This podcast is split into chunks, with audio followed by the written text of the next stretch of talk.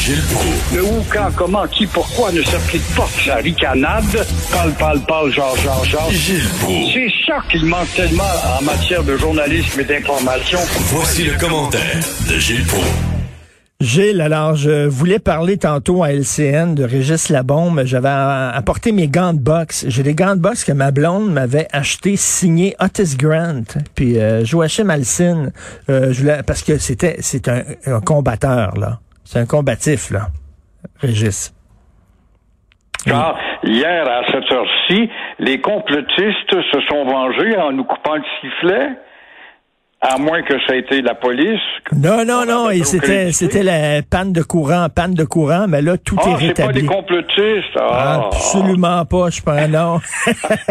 c'est des Alors pannes de oui, je reviens à ton boxeur, il n'y a pas de doute. euh, on peut pas passer à côté à propos de ce départ de Régis Labombe.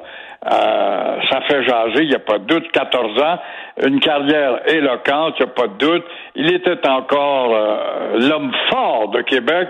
Et euh, l'élection de cet automne lui aurait garanti une autre victoire, j'en suis persuadé. Mais la question, la question, celui ou celle qui va le remplacer aura de grosses chaussures à enfiler. Alors, euh, on parle de Jean-François Gosselin, on a parlé de Jean-François Bertrand. Il y a une fille aussi qui est très en vue et qui pointe à Québec. Mais euh, cette personne-là qui va être choisie n'aura pas beaucoup de temps pour se faire valoir. Alors, ce qu'on retient quand même de, de notre ami Régis, c'est son leadership. Bon, OK, il y a eu des, des ratés, les Nordiques, c'est pas de sa faute. Le pont, le pont qu'on n'a pas encore. Je rappelle qu'on a changé 50 ans avant d'avoir le métro à Montréal. Quand on parle d'un projet d'envergure, c'est 50 ans de discussion. Le tramway, bon, c'est peut-être plus le même tramway, mais quand même, il y a quelque chose qui va se réaliser. Je me demande si ce gars-là, dans le fond, n'avait pas la stature pour être un maire d'une plus grande ville, en l'occurrence le bordel de Montréal. Peut-être aurait-il mieux fait. Lorsqu'on regarde Québec, ils sont chanceux quand même parce qu'ils ont eu des maires puis des mairesses là avec euh, avec une certaine ampleur. Hein.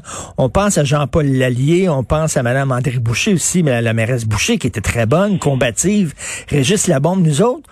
Le maire Tremblay, le maire Doré, Géranium Premier. Il me semble que ça fait longtemps qu'on n'a pas eu un maire spectaculaire. Là. Ouais, un maire qui transcende et qui Oui. transmet un véritable leadership, euh, on n'en a pas eu. Même euh, si on, on crée des espoirs pour le retour de de, de Nicodère, je pense pas qu'il ait manifesté un grand leadership. Il a pataugé dans trop de dossiers compromettants et jamais affirmé Montréal. Montréal, ville moderne avec une touche de différence. Comment ça se fait qu'ils ne comprennent pas ça, ni un ni l'autre, puis elle encore moins?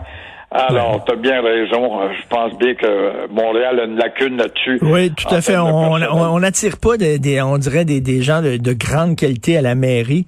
Euh, il faut dire qu'il était, il était fatigué à la fin, Régis Labombe. hein. Je l'avais rencontré à quelques reprises. Il n'y avait pas la fougue qu'il avait. faut dire que bon, il y a eu un divorce qui était difficile. Il y a eu son cancer, bien sûr. Euh, euh, L'attaque à la grande mosquée l'a énormément euh, secoué. Euh, il avait l'air vraiment euh, au, au bout, de, au bout de, au bout de son chemin. là. Il avait besoin de vacances. Il était vidé de ses énergies avec ces Ouais. épreuves-là, il n'y a pas de doute. Ça vie d'un homme. 14 ans, t'es es fatigué, t'es usé. Ça devient de la routine. On peut comprendre qu'ils disent qu'à 65 ans, Ben oui. il va avoir son chèque d'Ottawa, là, quand même. Il va pouvoir peut-être se consacrer à, maintenant que la pandémie va finir par se terminer, euh, se consacrer à des voyages, la lecture et goûter à une bonne période. Et le gouvernement songe à légaliser les casinos euh, dans les réserves américaines. Ben pourquoi pas? C'est bon pour Minou, c'est bon pour Pitou. Non? Ouais, ça fait du Québec une belle république de bananes. C'est ça la dynamique économique du Québec. Euh, le Québec, la province des faibles, va faiblir encore une fois devant euh, les demandes pas très saines, quant à moi, quand on me parle. écoute un peu, on a quatre casinos, il y a onze nations, il faudra rajouter onze autres casinos. Ça va être une république de bananes. C'est mm. pas très sain. Alors les autochtones euh, en veulent. Alors ce qu'un autochtone veut, Dieu le veut. Ils veulent des casinos. Les Mohawks sont déjà munis d'un casino illégal. On oublie de le rappeler à Kanawake depuis 2010. Donc, euh, on transmis le goût aux Abénakis de Bétancourt. Et euh, quant aux Mohawks de Oka, parce qu'Oka n'est pas une réserve, rappelons-le, ce n'est qu'une question de temps. Euh, ils vont l'avoir, t'en fais pas. Alors, puisque 11 nations au Québec, pourquoi pas 11 casinos, plus celui de Montréal, de Tremblant, de Gatineau, de la Malbaie, et Yann Lafrenière, le supposé connaisseur qui dit j'apprends tellement en matière d'histoire, je vois qu'il y a des maudites lacunes en tout cas, pas très fort pour un policier. C'est à l'image de la police mollusque que l'on a.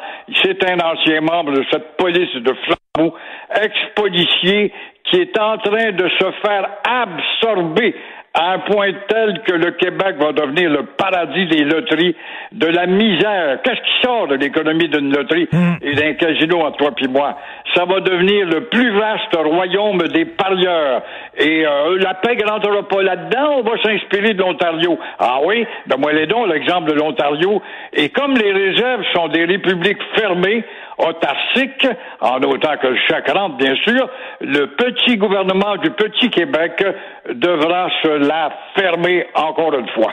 On est comme ça au Québec, on remplit nos coffres avec des billets de loto, avec des casinos, avec l'alcool, avec euh, le pote. Et c'est toujours le même monde, c'est toujours le même argent.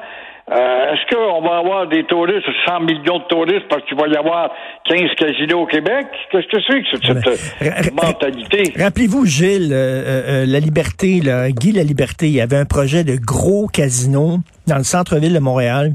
Oui. Euh, avec le Cirque du Soleil, ça aurait été fantastique avec des spectacles et tout ça dans le coin de Pointe-Saint-Charles, dans ce coin-là.